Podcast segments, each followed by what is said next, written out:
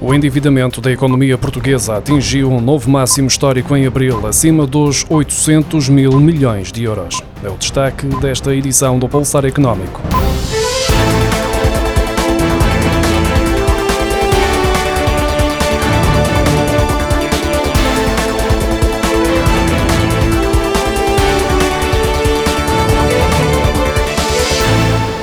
Endividamento da economia portuguesa voltou a aumentar em abril pelo quarto mês consecutivo, atingindo um novo recorde acima dos 800 mil milhões de euros, de acordo com os dados divulgados esta quinta-feira pelo Banco de Portugal. A dívida do setor não financeiro, que engloba os particulares, as empresas privadas e o setor público não financeiro, subiu quase 2 mil milhões de euros, fixando-se nos 804 mil milhões de euros no final de abril. O setor público foi o principal responsável pela subida do endividamento, ao responder pelo acréscimo de 1.800 milhões de euros. Grande parte deste valor, mais precisamente 1.300 milhões de euros, teve origem nos certificados de aforro. No que diz respeito ao setor privado, que inclui as empresas privadas e os particulares, o endividamento ascendia a 441.200 milhões de euros em abril, no que se traduziu num aumento de 100 milhões de euros no espaço de um mês. Os particulares, as empresas privadas e o setor público não financeiro já aumentaram o endividamento em mais de 10 mil milhões de euros desde o início do ano. Os preços das casas registaram uma subida de 8,7% no primeiro trimestre, o que representou uma desaceleração face ao trimestre anterior, de acordo com os dados divulgados esta quinta-feira pelo Instituto Nacional de Estatística.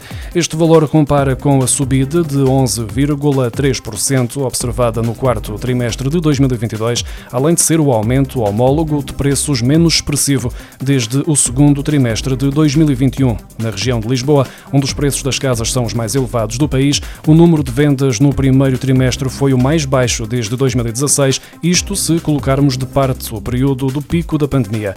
Nos primeiros três meses do ano foram transacionadas 34.493 habitações em todo o país, menos 20,8% que no mesmo período de 2022 e uma redução de 10,5% em relação ao último trimestre do ano passado. Quanto ao valor das casas vendidas, totalizou 6.900 milhões de euros, menos 15 11,2% face ao primeiro trimestre de 2022. Um despacho interno assinado a 1 de junho pelo secretário de Estado dos Assuntos Fiscais, Nuno Félix, instruiu os serviços da autoridade tributária a alterar os critérios do apoio às rendas previstos na lei, o que vários fiscalistas consideram uma prática ilegal, reduzindo o valor do apoio ou impedindo mesmo o acesso a esta ajuda prometida pelo governo. Para ter acesso ao apoio, o rendimento anual tem de ser igual ou inferior ao limite máximo do sexto escalão da tabela de IRS, ou seja, 38.632 euros, mas com este despacho, a fórmula de cálculo do rendimento médio mensal é alterada, passando a estar incluídas taxas especiais, como é o caso da pensão de alimentos e das rendas de imóveis. Outra alteração está relacionada com todas as famílias com taxa de esforço igual ou superior a 100%, que passam a estar excluídas do apoio à renda, mesmo que preencham todos os critérios de elegibilidade previstos no decreto-lei que cria a medida. Há três meses foram apresentadas umas condições para o acesso ao apoio, foram criadas expectativas aos beneficiários que reuniam os requisitos, mas na hora de avançar com os pagamentos, as regras mudam. A lei inicial é clara e a apresentação também foi, mas o governo volta agora a utilizar o argumento de que não foi bem interpretada. No entanto, se assim fosse, não seria necessário um despacho para alterar critérios. A explicação poderá estar no facto do governo só ter feito as contas depois do anúncio do apoio e quer evitar um rombo no orçamento do Estado, já que o custo estimado com a medida é de 240 milhões de euros euros, menos 760 milhões de euros, depois das alterações introduzidas pelo despacho.